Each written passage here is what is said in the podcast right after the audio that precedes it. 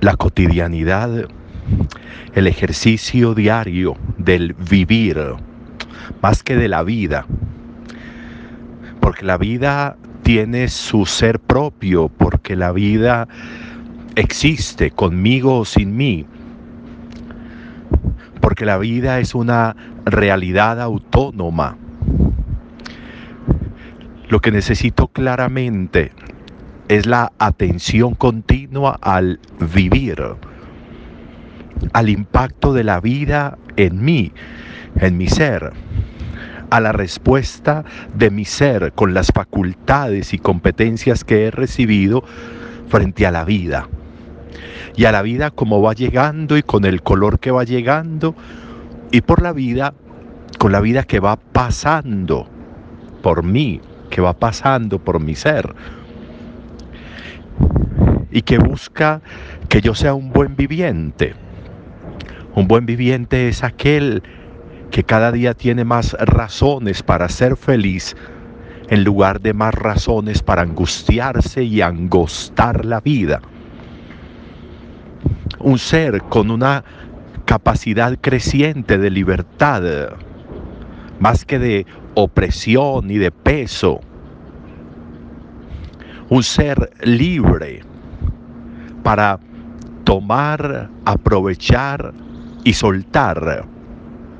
Un ser libre para relacionarse sin apasionamiento, sin mezquindades con los seres, con la vida misma, con las relaciones, con las situaciones. Un ser en un ejercicio viviente. Y eso necesitaríamos mirarlo desde una óptica importante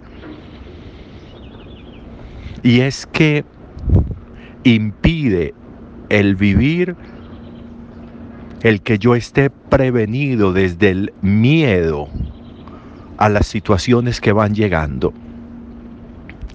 Lo que va llegando a mi vida, salvo aquello que yo sé que va a llegar como una consecuencia de una mala decisión, de una inclinada acción de una dañina relación, eso sí es un ejercicio distinto.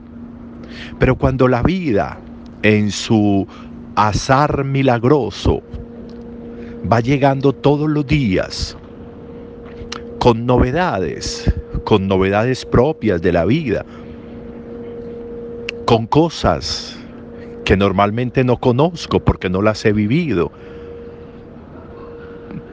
la novedad está en el ejercicio de una vida que va dando la vuelta y que va llegando a mí. Cuando leemos hoy esta primera, esta carta eh, a los hebreos, encontramos la capacidad de estos primeros creyentes de hacerle frente a lo que iba llegando se hicieron cristianos, se hicieron creyentes, y eso iba a significar una reacción contra ellos del imperio romano en su momento, de los judíos en su momento. Pero es interesante, muy interesante, cómo estos primeros creyentes fueron capaces de vivir de su vida, de vivir de lo que la vida les estaba trayendo, que era la fe, que era Jesús, que era Dios, que era la iglesia. La manera como ellos fueron capaces de enfrentar las consecuencias de haber tomado una decisión. Pero lo hicieron con una cualidad importante, y es que nunca se arredraron. Ese verbo no es muy corriente para nosotros, pero es significativo en su misma sonoridad. Arredrarse. Arredrarse es llenarse de miedo. Arredrarse es llenarse de pánico. Arredrarse es paralizarse frente a una situación y permitir que todas esas cosas que van trayendo contaminen la vida y contaminen el corazón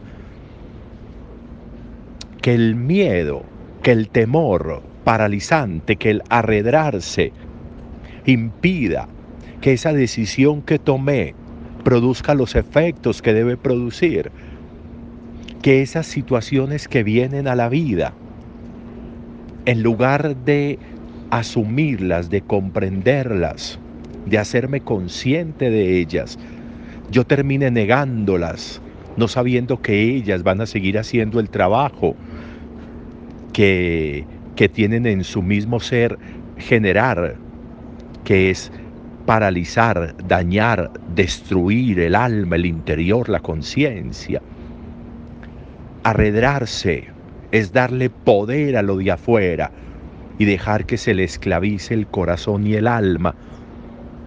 Arredrarse es generarle a esa, a esa fuente de miedo y de temor, es darle todo el valor y toda la importancia que terminarán ejerciendo una dictadura, un totalitarismo en el ser, que terminarán incluso enfermando el cuerpo, somatizándose y enfermando la mente y enfermando el espíritu.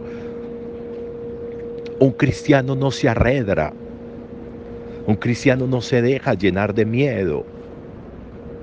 Un cristiano es capaz de ver con distancia los sucesos para poder entender la razón de esos sucesos, para comprenderlos. A veces tenemos una vida llena de miedos y lo sabemos y lo permitimos. A veces nos conformamos con una vida sin vuelo y sin altura, sino rastrera por los miedos, por los temores, por las angustias, por el dejarnos impedir el movimiento. No se arredraron, a pesar de que les sucedió esto o aquello, a pesar de que los persiguieron, que les confiscaron sus bienes, no se arredraron permitieron que su decisión y que su fe, como esa semilla de las parábolas de hoy, como esa semilla que en sí misma va produciendo el fruto, que en sí misma va desarrollándose desde dentro, desde lo profundo de la tierra, sin que se sepa cómo esa semilla empezó a producir. Dejemos que la fe sea esa semilla que empiece a producir en nosotros sin miedos, sin angustias. ¿A qué le debo tener miedo? ¿A qué le puedo tener miedo? ¿A quién le debo dar poder en mi alma para que me esclavice y me angustie, me estreche la vida, me angoste la vida y el camino y el pensamiento? ¿Quién? ¿Qué? Debe tener poder sobre mí, sobre mi ser.